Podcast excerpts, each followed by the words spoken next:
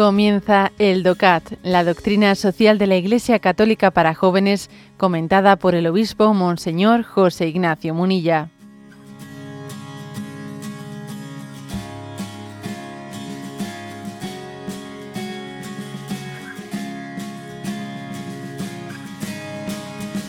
Punto 61 dice, ¿qué significa para la persona humana que sea un ser social?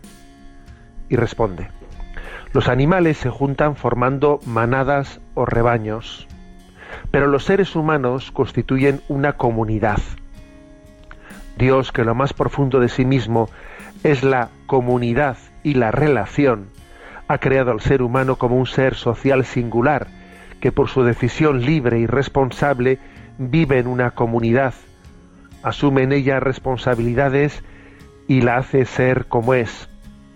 El hombre ha de asumir una actuación social, pues se encuentra en una red humana en la que reconoce la necesidad de colaboración. Existen principios de unidad, como pueden ser la familia, una nación, una sociedad deportiva o la iglesia, que sirven para unir al hombre en una comunidad en la que recordar su pasado y trabajar por su futuro. Por lo tanto, eh, la pregunta 61 se centra en que somos un ser social. La persona humana es un ser social. De hecho, hay de hecho, fijaros, no nos gusta la palabra individuo. Nos gusta más la palabra persona. La palabra persona hace, eh, referencia a su relacionalidad.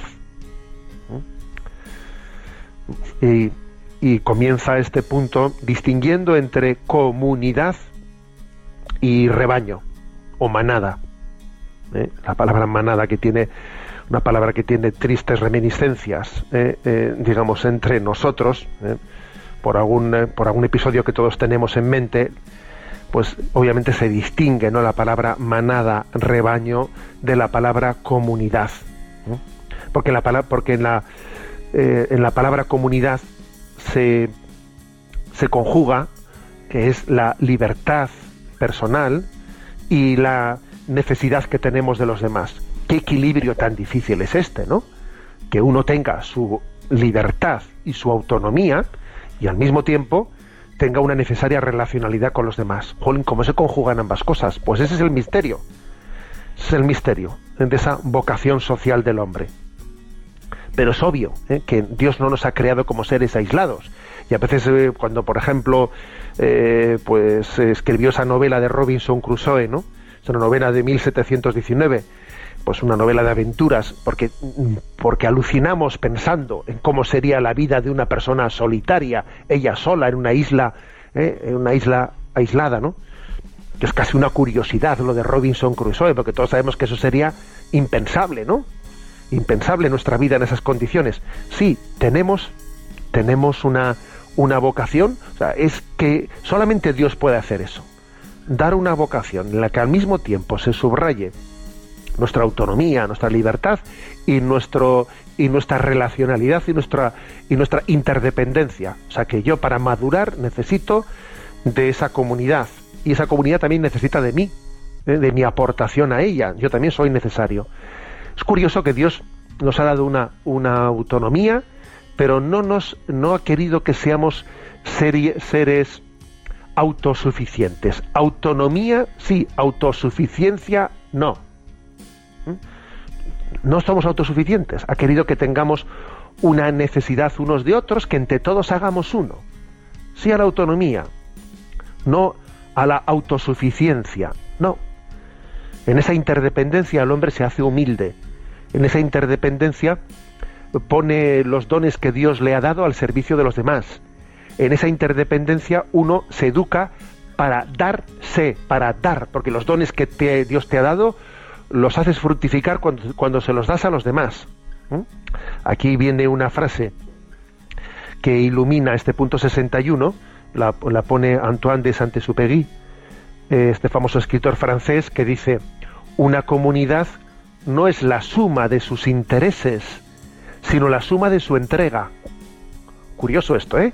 No es la suma de sus la comunidad no es la suma de sus intereses, sino la suma de su entrega. O sea, que la medida, o sea, Dios nos ha dado para nos ha creado para la donación. Si no tuvieses, si tú no estuvieses insertado como ser social en una en una comunidad, ¿cómo ibas a realizar tu vocación a la donación? Imposible. Y todo esto, sin olvidarlo, es porque somos imagen y semejanza de Dios, que es comunidad, Padre, Hijo y Espíritu Santo. El Padre está eternamente dándose en el Hijo, el Hijo está eternamente recibiendo esa donación del Padre abierto a ella, y el amor que se tienen entre ellos es el amor de comunión en el Espíritu Santo. Es que somos imagen, llevamos en nuestro ADN espiritual esa, esa vocación social comunitaria. Luego eso que a veces sentimos como un fastidio, como un fastidio, esos deberes nuestros para la comunidad es nuestra vocación y nuestra realización. No hace mucho escuchaba yo al padre Francisco, al Papa Francisco, en, una, en un encuentro que tenía con formadores, así de noviciados y de seminarios, decía que son cuatro las dimensiones que tiene que tener la formación en la vida consagrada, pero exactamente igual se puede decir, pues no solo para la vida consagrada, sino para la formación también de laicos, ¿eh? de laicos y de familias cristianas, ¿no? Y decía, cuatro dimensiones de esa formación. Espiritual, intelectual, apostólica y comunitaria. Decía, ¿eh? fíjate, espiritual, tu vida espiritual, tu vida de oración, intelectual, tu formación, ser capaz de dar razones de la fe, apostólica, Sí, porque estamos llamados a ser testigos de Jesús ante las personas alejadas. Y comunitaria, ojo. O sea, es decir, que es importantísimo que en nuestra formación tú crezcas en unión de comunión con los que Dios ha puesto junto a ti. Esa dimensión comunitaria hay que subrayarla, porque igual nosotros lo, hubiésemos olvidado fácilmente. Y que tenemos que crecer y madurar en clave de primera persona del plural, nosotros. Y la Iglesia también evangeliza no con individuos que van por libre, no, sino como una familia que hace presente a Cristo ante los demás.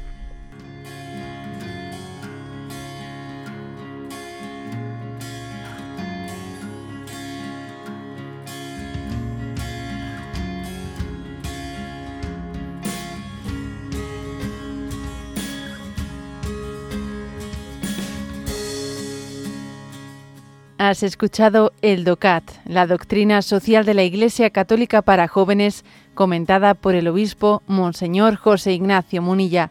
Encuentra todos los audios en radiomaria.es.